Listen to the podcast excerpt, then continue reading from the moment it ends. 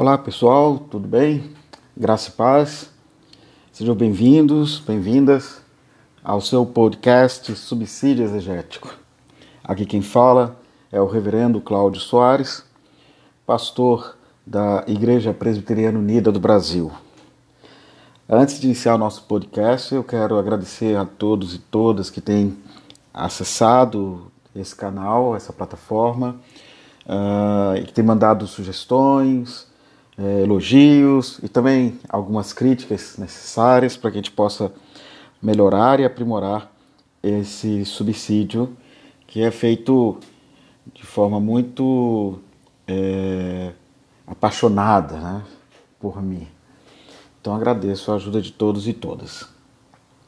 O texto dessa semana é uma perícope que se encontra no Evangelho de Mateus, capítulo 16, versos 13 a 20.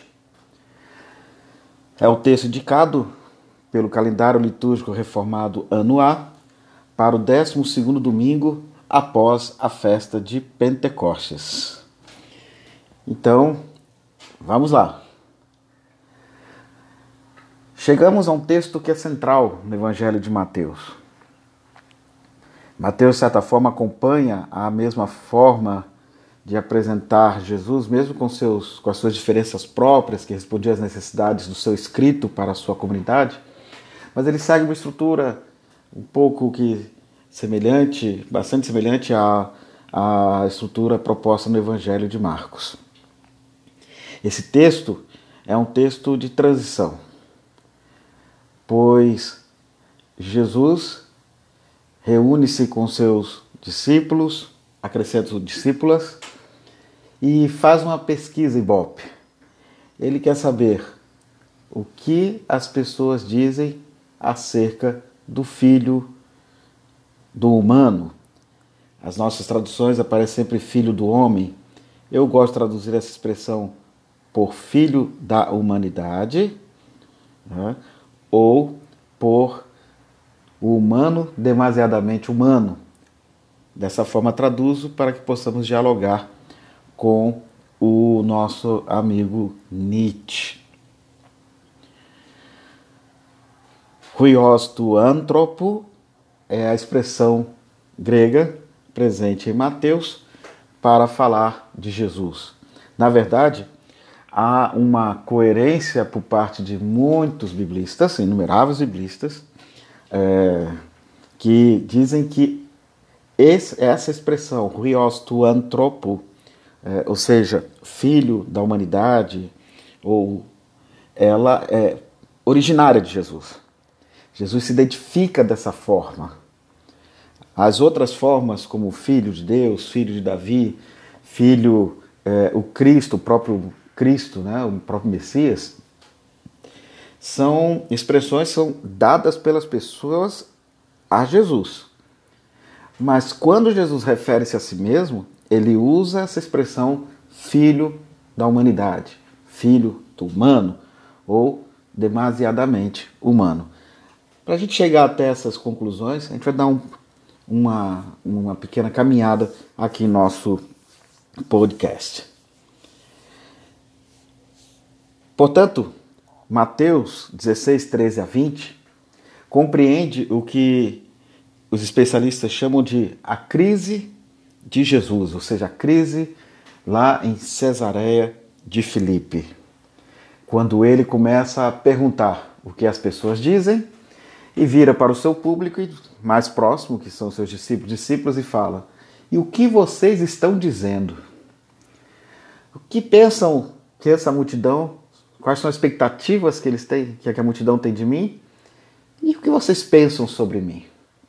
E isso vai ser um divisor de águas porque, embora no texto há um amplo elogio de Jesus a Pedro pela confissão que ele faz, logo em seguida, que é o texto da semana que vem, veremos Jesus repreendendo Pedro e mostrando que, por mais que Pedro tenha professado algo tão belo, ainda não estava bem acertado em Pedro e em muitos dos, do, da, dos discípulos e discípulas o que Jesus queria dizer quando se apresentava como o Filho da humanidade, o filho do humano ou o demasiadamente humano. A expressão ruios tu antropo, ou seja, filho da humanidade, é muito presente nesse bloco de Mateus. Vocês terem uma noção, as palavras de Mateus sobre o filho da humanidade não estão distribuídas igualmente por todo o evangelho. Uma pesquisa aproximada, nos diz Carter, Carter, uma pesquisa aproximada mostra que elas estão faltando no Sermão da Montanha e que aparece ocasionalmente começando no capítulo 8, versículo 20 do Evangelho de Mateus. Entre os o, o capítulo 16, verso 13, e capítulo 17, verso 22, eles, é, é, é, essa expressão está um tanto que agrupada, né, reunida em seis logia, seis ditos de Jesus. Um agrupamento ainda mais forte, mais encorpado, aparece no, no final do Evangelho entre Mateus 24, 27 e 26, 64, onde há 12 logias, 12 ditos de Jesus, em que ele emprega a expressão o Filho da humanidade, ou Ruios tu Antropo. Outras observações devem ser feitas no nível superficial do texto.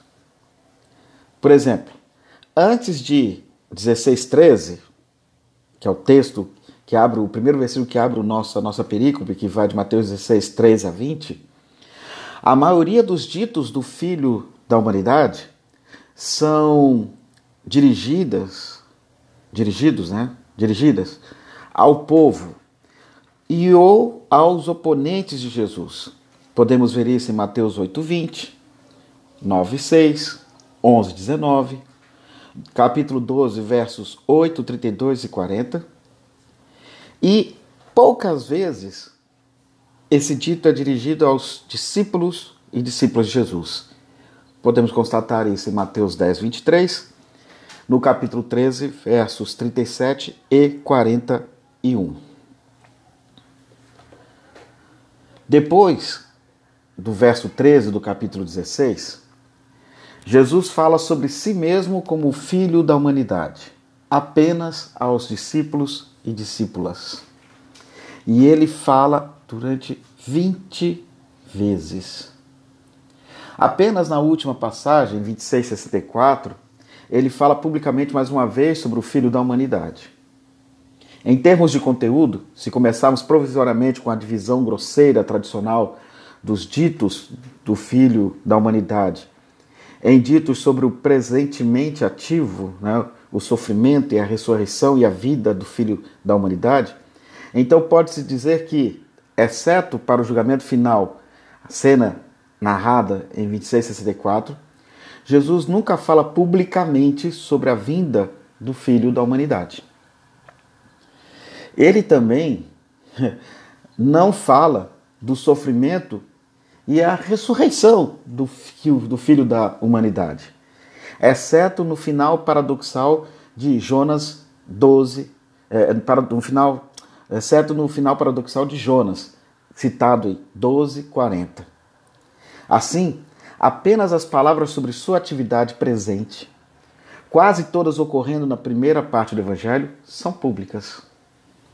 Com relativa frequência, as referências ao Filho da humanidade aparecem sempre em textos polêmicos. Podemos ver em Mateus 9,6, 11, 19, 12, versículos 8, 32 e 40. Nos capítulos 17, 20 e 26, com exceção do capítulo 12, eh, verso 40, Jesus fala do sofrimento, morte e ressurreição do Filho da humanidade. Ele fala de sua vinda em julgamento de uma forma concentrada em Mateus 24, 27 a 25. É. Ah, ah, e, mas mesmo antes do versículo 31, por exemplo, ele repetidamente sugere aos discípulos algo acerca sobre o seu, a, a, a vinda e seu julgamento. Podemos ver isso em 10, 23, 13, 41 16, 27 a 28, 19, 28. Portanto, a distribuição das declarações sobre o Filho da humanidade em todo o Evangelho de Mateus, em termos de conteúdo, não é acidental. Mateus ele apresenta Jesus na boca de Jesus essa expressão de forma muito assertiva. Ele é metódico na sua maneira de, de apresentar essas declarações na boca de Jesus. Por isso, ah, em todo o Evangelho de Mateus, podemos dizer que não é acidental a aplicação dessa declaração sobre o Filho da humanidade. Tá? É importante isso para a gente. Então vamos caminhar um pouquinho em torno do nosso, de alguns momentos do nosso texto. O primeiro momento que eu quero chamar a atenção é o, a localização do, do, do, do, fato, né? o local onde acontece essa crise de, de, de Jesus de Nazaré, né? chamada crise de Cesaré de Filipe. Crise, gente, aqui é que Jesus realmente está numa crise. Ele está no impasse. O que as pessoas dizem, o que os discípulos e discípulas estão dizendo e o que ele é. Será que tá, tá, tá, tá é, as pessoas estão percebendo quem ele é? Né? E nós já sabemos qual vai ser a, a, a ênfase desse texto. Vocês vão ver. Vocês sabem. Porque Jesus fala que ele é o filho da humanidade. Então, vamos olhar um pouquinho sobre esse local, a partir de algumas coisinhas de arqueologia. E eu vou usar aqui um, um exegeta, é, Nickelsburg, uh, perdoe-me, Nickelsburg, ele escreveu um texto maravilhoso chamado Enoch, Levi and Peter, infelizmente não traduzido em português. Uh, ele,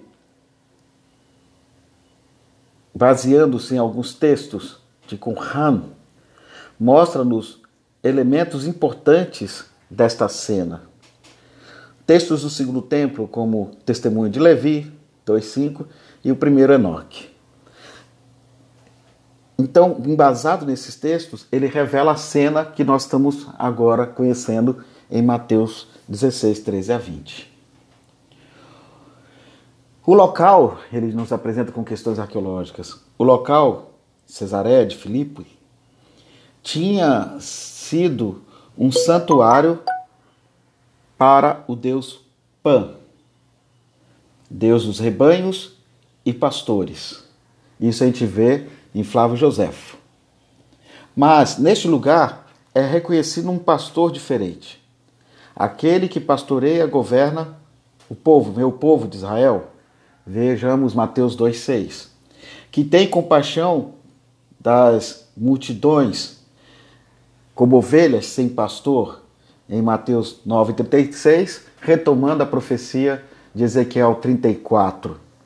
É interessante a palavra compaixão nesse texto de Mateus 9,36, porque ele usa uma expressão chamada simplarnitsomai. A compaixão aqui é sentir o outro a, partir da sentir o outro na sua entranha, né, no seu ventre. Né? É compaixão como é, a palavra ventre em hebraico, né? misericórdia em hebraico. Né? Uma das palavras para misericórdia em hebraico é ventre, é sentir o outro com ventre. E também perceber que essa ideia do pastor da ovelha, é, do, do, do, pastor que sente e uh, que sofre com a ovelha, né? nos apresenta aquilo que Moltmann chama do Deus é, afetável, né? do Deus pathos, pathos, que se deixa afetar pelo outro.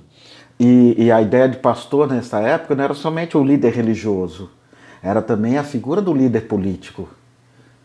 Né? A, a, o religioso ele também participava ativamente da vida política, do cuidado com as questões da polis, preocupado com as questões da sociedade, e por isso que há é, profetas que vão denunciar as suas lideranças, sejam elas religiosas e políticas, como pastores que apacentam a si mesmos, né? Ou seja, pessoas que não estão preocupadas com a causa dos injustiçados. Ah, então, voltando aqui, ah, neste lugar, então, revela-se aquele que pastoreia o povo, mas sentindo a aflição desse povo, né? sendo sentindo no seu, nas suas entranhas a, a dor desse povo, e que envia seus discípulos, discípulos, numa missão similar, como a gente vai ver em Mateus 10,6, no envio, né? vai lá, cure as pessoas, faça isso, aquilo outro. Né? Ah, é dentro desse contextão de um Deus afetável pela causa dos marginais, das pessoas marginalizadas, como citado em Mateus 9, 27, 12, 23 e 15, 22, ah, podemos é, reconhecer novamente em Jesus o agente comissionado de Deus. Ou seja, Jesus é o enviado de Deus, o profeta de Deus. O local também sublinha, segundo é, Nickelsburg, é, destaca uma discussão sobre a questão de soberania. Seu nome, Cesareia de Filipe, reflete seu envolvimento com o poder imperial, ou seja, o rei Herodes construiu é, nessa terra um templo em mármore em honra de Augusto, segundo Joséfo. Filipe aumentou a cidade e os nomeou de Cesareia, ou seja, uma homenagem a César. Agripa aumentou mais tarde e a renomeou como Neronias, em honra do imperador Nero. Depois da queda de Jerusalém, do Templo de Jerusalém, do fim do Estado é, da Judéia, em que o povo é, judeu é, é vai para a diáspora, né? ah, Tito visitou a cidade e muitos judeus cativos foram lançados a bestas selvagens ou forçados a lutar um contra o outro. Isso nós encontramos em Joséfo. Seus nomes, edifícios, é, mão de obra, atividades, história atestam as pretensões da presença do Império Romano. Mas é neste lugar, neste lugar, são afirmados os propósitos de Deus para Jesus e seus seguidores. Propósito que contesta as afirmações de Roma de que, de que Júpiter determina os acontecimentos humanos, que a história está sob o controle de Roma e que o imperador é o canal para a bênção e presença dos deuses. Jesus, aqui no nosso texto, e não Roma, é o agente dos propósitos de Deus que serão, no final das contas, triunfantes. Então, é essa a ideia que devemos retomar da cidade de Cesareia de Filipos. É nesse contexto, na Cesareia de Filipe, que Jesus mostra para os discípulos quem ele é. E na contramão dessa louvação ao Império Romano, ele apresenta uma outra forma de se pensar o poder. Não é um poder de pessoas divinizadas e que utilizam da, da, da, do discurso religioso para dominar as pessoas marginalizadas. Não. Jesus, ele é agora aquele que se apresenta para os discípulos e discípulos dizendo: Eu sou o filho da humanidade. Eu sou aquele que sente as dores dos marginalizados. Tal como o pastor olha para as ovelhas espalhadas e fica com pena delas. Né? É, pena aqui não no sentido de eu vou substituir essa palavra pena. Jesus sente-se é, comprometido com, com a causa dessas pessoas marginalizadas. Não pena dos marginalizados, desculpa-me. Beleza? Ah, no versículo 14 do nosso texto, aparece algumas. A, a maneira como as pessoas, a multidão, lê Jesus. Lembrem-se vocês que Jesus está dentro do contexto do movimento messiânico popular. A época de Jesus estava, estava, era uma época é, profundamente invadida pelo sentimento de, de uma necessidade de uma, de uma da utopia e resposta à distopia. Né? O que é distopia? É o fim das utopias. E de repente eles estão lá. Porque o Império Romano trouxe realidades distópicas o Império Romano é um domínio totalmente desumano. Quem quiser aprender um pouco mais sobre o Império Romano e a sua forma é, é, de dominação e de marketing, né? Roma não somente dominou através da, da arma, também através da, da língua, da cultura, né? em suas formas de dominação, eu recomendo que vocês assistam uh, uh, um filme, é, uma comédia muito interessante chamada A Vida de Brian, do grupo é, Monty Python. Vale a pena, vocês vão ter muitos elementos para também entender Jesus dentro desse contexto dos movimentos religiosos e populares. E estava efervescente na época de Jesus de que o Messias poderia vir a qualquer momento, porque em época de grande opressão você, você precisa de um Salvador. Né? De alguma forma a gente sente a necessidade de um Salvador. É aquele que vai resolver a nossa situação. E na época de Jesus não estava diferente. Por isso, quando Jesus pergunta às pessoas o que elas, aos discípulos, o que as pessoas estão falando, eles dizem o que eles trazem dentro da sua experiência. Alguns dizem que é João Batista. Né? Alguns dizem que é João Batista que voltou, que, ressuscitou, que reencarnou em você. Né? Ah, é interessante a expressão reencarnar porque fere alguns sentimentos nossos doutrinários, porque é, partilhamos mais da fé na ressurreição, mas a cultura popular judaica acreditava na reencarnação. Ela, ela acreditava que alguns, ah, algumas, alguns grandes nomes da tradição antiga voltariam. Né? Então, é, a, a, o que chamava de reencarnação seria uma que nós chamaríamos hoje de uma rememoração, de trazer a força, o espírito das pessoas de novo para o centro das nossas discussões. E alguns então vão dizer que é João Batista. Por que João Batista? Que foi aquele profeta que disse que o reino viria e que as, o machado já estava posto na raiz. Né? E um grande questionador do, da presença é, romana é, patrocinada, né, representada na figura de Herodes. Outros diziam que era Elias. Até hoje, na tradição judaica, acredita-se que Elias virá antes de, do Messias, porque é, é, o Elias, tal como Enoque, não morreu. Ele foi arrebatado aos céus, né? Elias. Então ele virá antes e tornará conhecido ao povo tudo o que Deus quer. É ele que preparará o caminho para a vinda do Messias. Né? Mas há uma informação, porque em Mateus, somente Mateus diz, que outros dizem que era o profeta Jeremias. Por certo, é, eu procurei, dentro das minhas pesquisas de tradição judaica, entender por que Jeremias e não encontrei uma resposta na tradição judaica. Porque não há nenhuma expectativa messiânica da vinda de Jeremias. Né? Não há. Ah, o, o, Warren Carter é, chega até a propor uma, uma, uma solução em que ele fala, que lá fala Jeremias e, ou um dos profetas, né?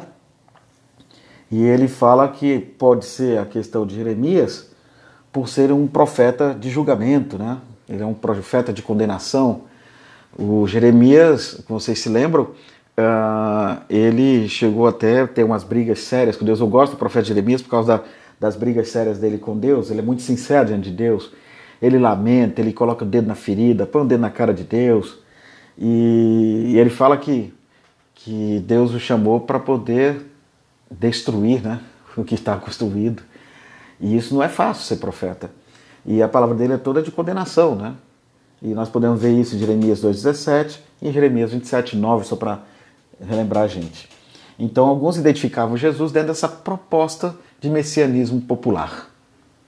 Né?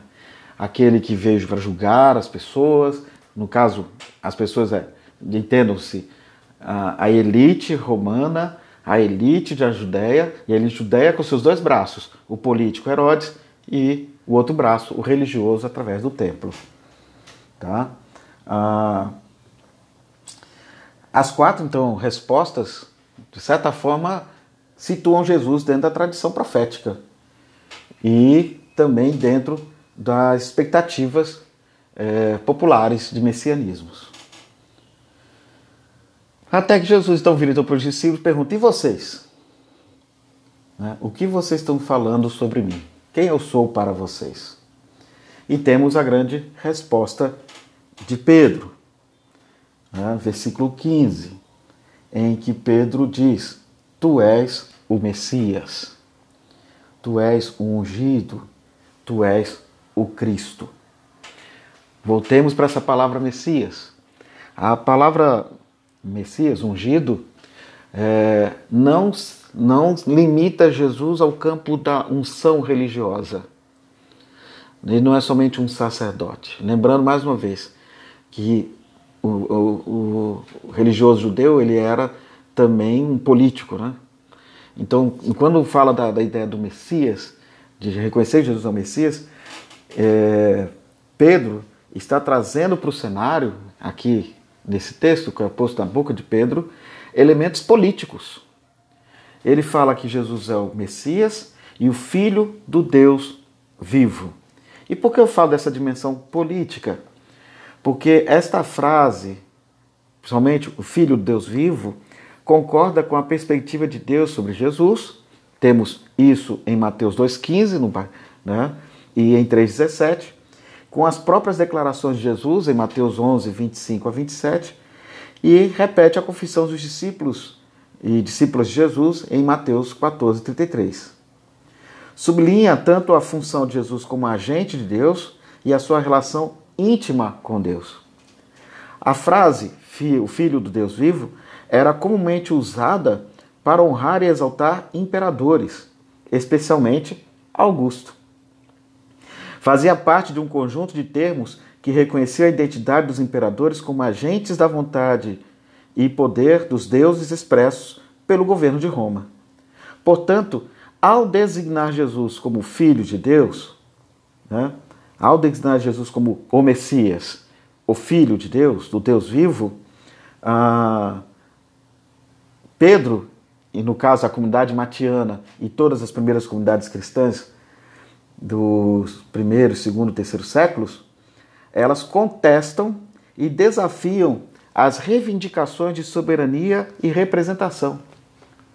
Ou seja, ao falar que Jesus, que é o Filho de Deus vivo, o Pedro ele descortina, ele mostra que os imperadores, os poderosos, é, os representantes da política romana em terras judaicas, ela, é, esses poderosos, essa elite, é, são na realidade mentira, porque o Filho de Deus vivo é Jesus de Nazaré.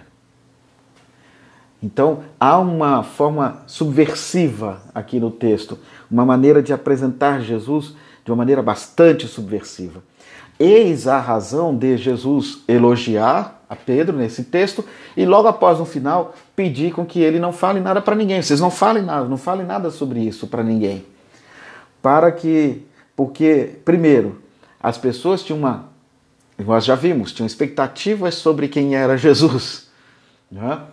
E essas expectativas, mais a confissão de Pedro, eram ameaça à vida de Jesus. Por que tornou-se uma ameaça à vida de Jesus? Porque Jesus dizia: Eu ainda tenho que cumprir a minha missão, eu tenho que ir para Jerusalém. Eu não quero morrer antes. Né? E ele sabia o que estava acontecendo. É bom entender que o Império Romano, né, mamãe dizia que as paredes têm ouvidos. O Império Romano tinha os seus informantes também, às vezes infiltrados nos movimentos messiânicos. Né?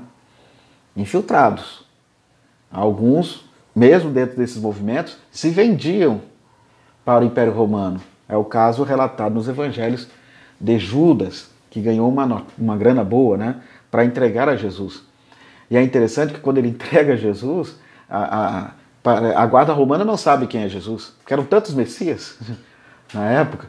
E ele fala: aquele a quem eu beijar, esse é o, o, o, o Messias Jesus de Nazaré, né, o Cristo. Ah, então é importante te perceber isso. Mas ah, Vimos então a importância dessa confissão de Pedro dentro do contexto sociopolítico da época. Ele está numa cidade, Jesus está numa, numa cidade estratégica, que é a afirmação da política da presença do Império Romano, Cesareia de Filipos. Cesareia é terra de César, de César né? É, e de Filipe, né? Ah, Jesus está ali dentro daquele contexto, e dentro desse contexto de conflito, de, de esperança messiânica, então ele pergunta: o que vocês estão falando? Mas temos a resposta de Pedro: Tu és o Cristo, o Filho do Deus vivo, e temos a expectativa das pessoas. Mas o que Jesus diz sobre si mesmo? O que Jesus fala acerca de si mesmo? E ele, nós podemos chegar a essa conclusão na expressão quando ele fala o que é, quem dizem as pessoas ser o ruios do antropo, o filho do humano. Essa expressão filho do humano, ela é chave para gente, profundamente chave, porque ela propõe dizer o seguinte: alguns vão buscar inspiração no profeta Daniel, interessante inspiração, porque o profeta Daniel vê um, mundo tão distópico em que há monstros dominando o mundo e de repente ele vê alguém como o filho do humano que destrói os monstros, né? Ele, ele, é, é, é, os monstros representam, né, segundo os comentários de Daniel, representam os poderes, né, os impérios que já dominaram o povo de Israel. E, e de repente ele vai lá e resgata, fala assim: Mas tem um filho do humano e esse reino dele não morrerá, né? Viverá para sempre, diz também Ezequiel.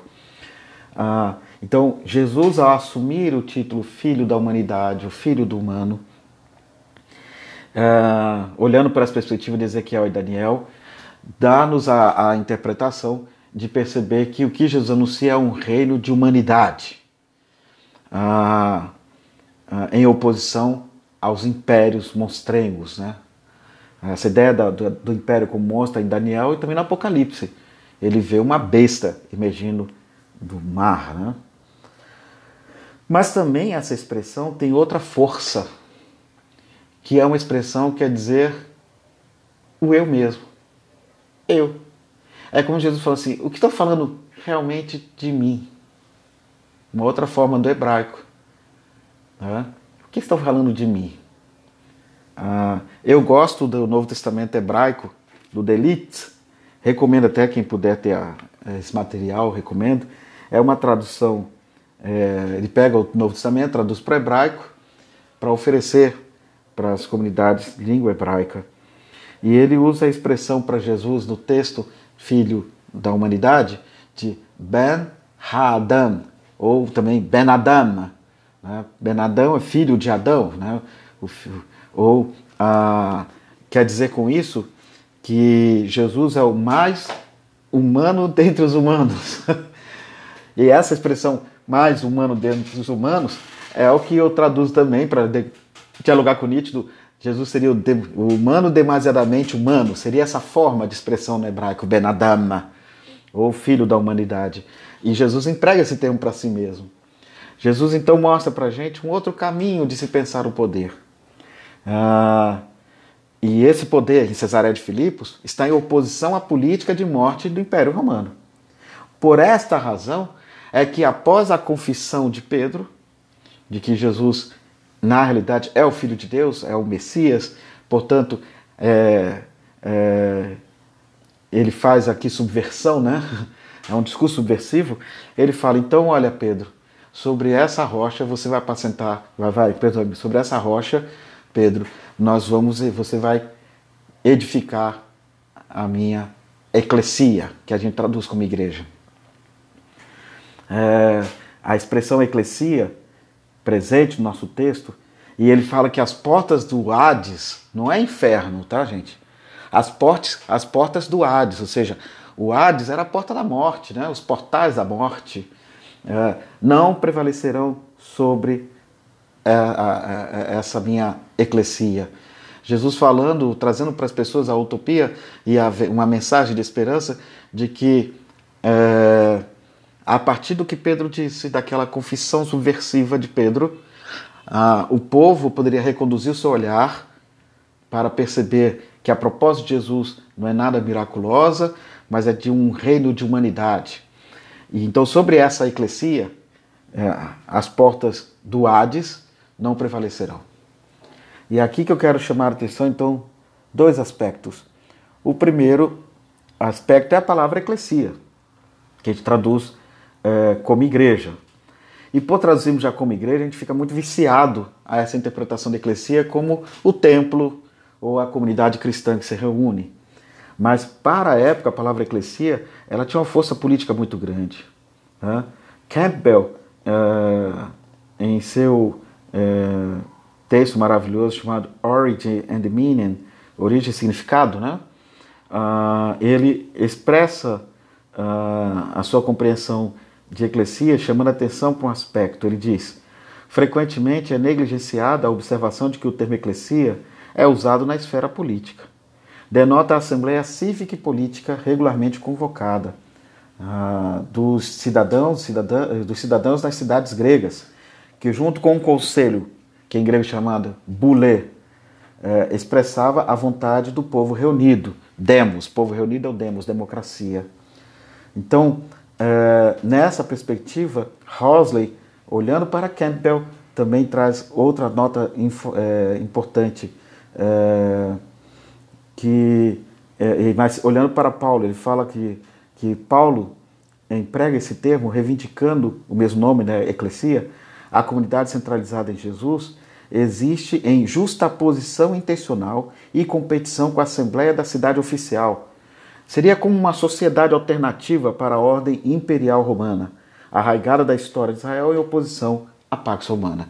Então, a Eclesia seria uma comunidade é, de resistência, uma comunidade é, é, alternativa, como diz aqui, né? Lembra até do Paulo Coelho e, e do Raul Seixas, né? Viva, viva, viva a sociedade alternativa, em oposição aos modelos de sociedade de poder imperialistas romanos. Tudo bem? Outra questão também que aparece no texto, e eu não vou entrar nessa, eu não vou me perder muito é se essa pedra é Pedro ou se essa pedra é a, é a, é a confissão. É, é, acho que essa discussão também já superada, mesmo no diálogo católico protestante, ah, no contexto ecumênico, há uma aproximação muito grande que trata-se da confissão, da afirmação de fé de Pedro, de que ah, não é Pedro o sustento da igreja, né? ainda mais que a palavra Pedro aqui no nosso termo, no nosso texto é grego, né? Petros. Mas Paulo sempre vai citar Pedro chamando de Kefá, né? Cefas, né?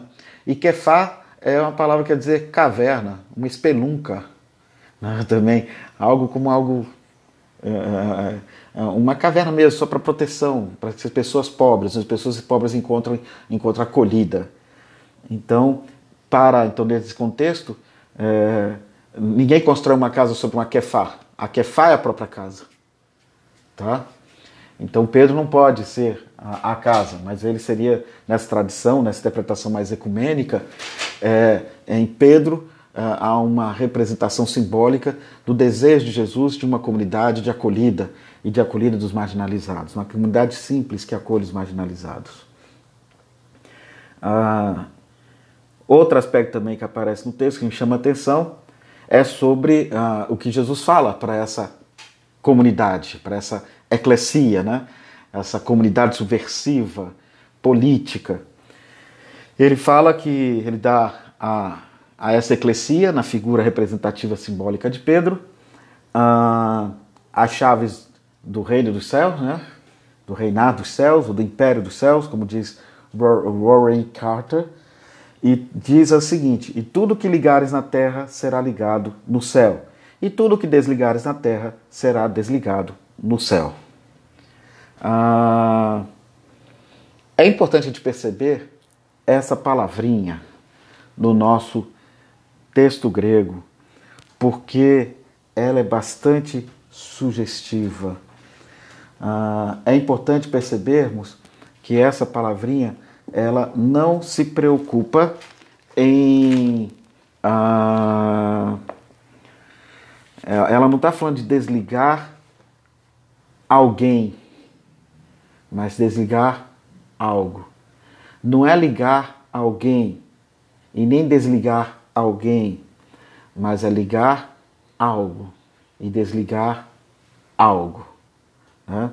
Ah, é interessante isso, porque muitas vezes esse texto foi lido dentro de uma perspectiva da ideia de Mateus, alguns leem a partir de Mateus 18, uh, em que Jesus uh, apresenta um, um código disciplinar, um código de ética da comunidade matiana, né?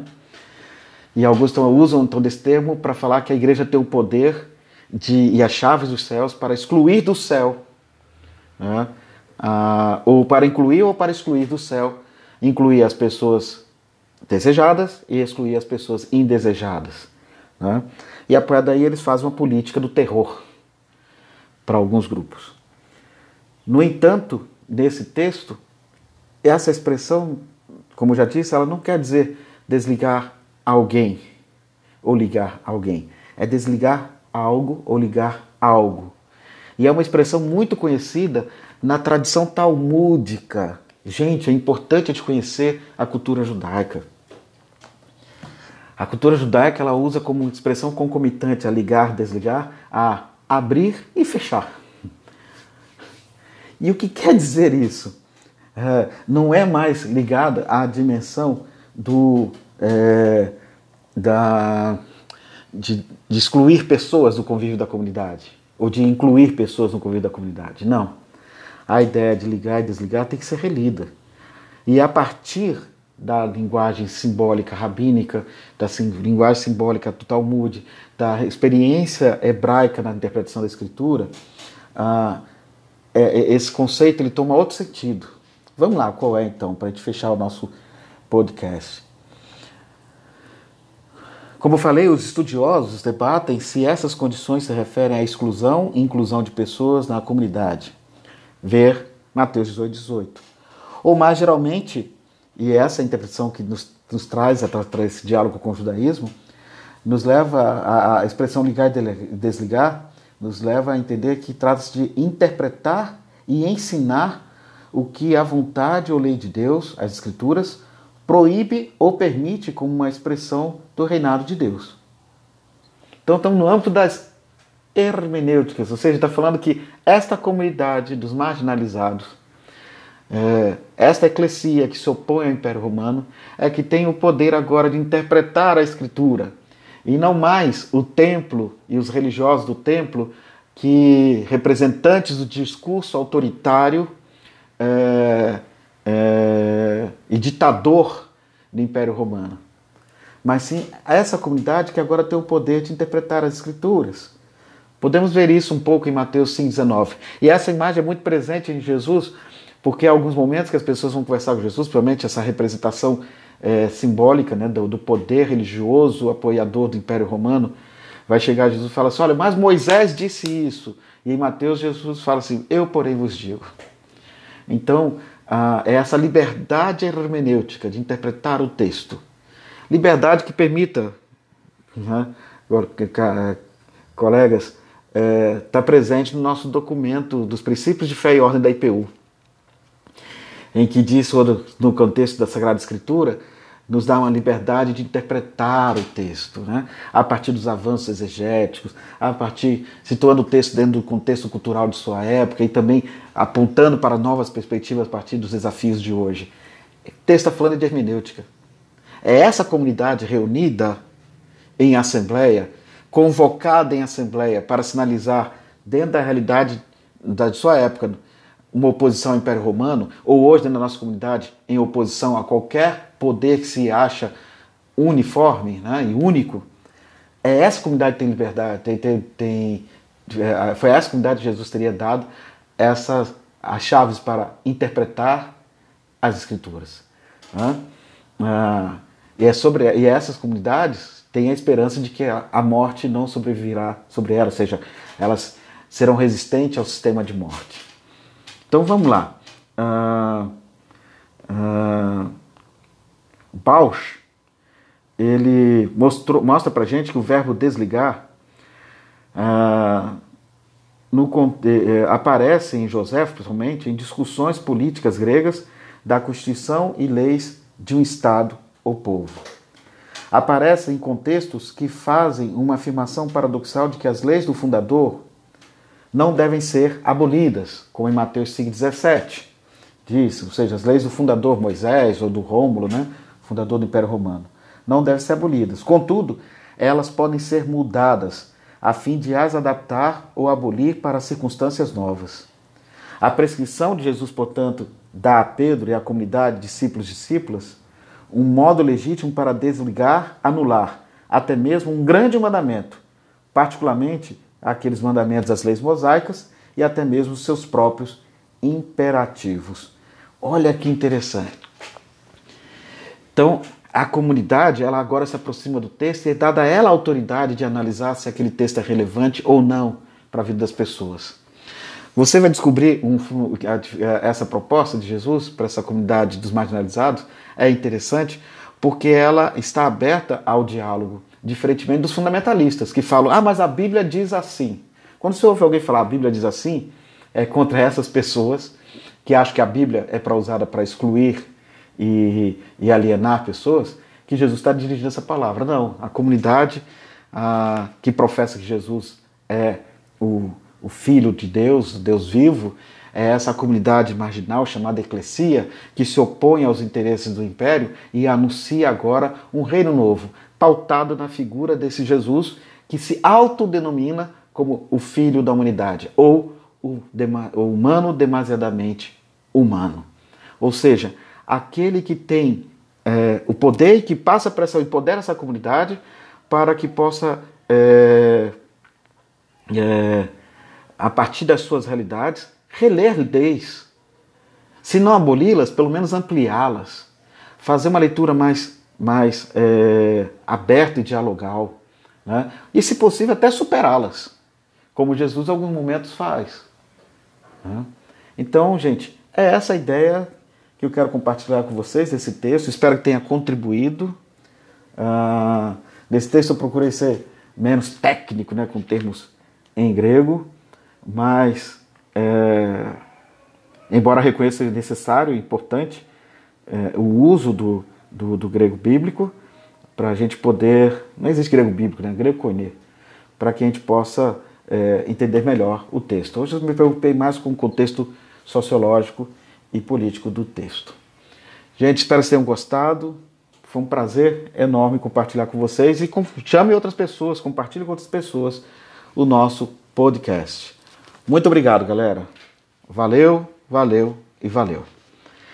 Só por último, agora só uma recomendação para quem não conhece, a, a Sociedade Bíblica Britânica, ela publicou uma edição ah, é, português, hebraico, né, do Novo Testamento do Delite. Ah, e, e lá nos Delites é, é interessante vocês perceberem como ah, ah, o texto hebraico ele flui para nos apontar novidades na interpretação da Escritura Sagrada. Então, além do grego, para quem quer, ser, quer se especializar, recomendo também que conheça um pouco do hebraico. E nesse caso, do Novo Testamento hebraico-português, do Delitz. Gente, valeu e até a próxima.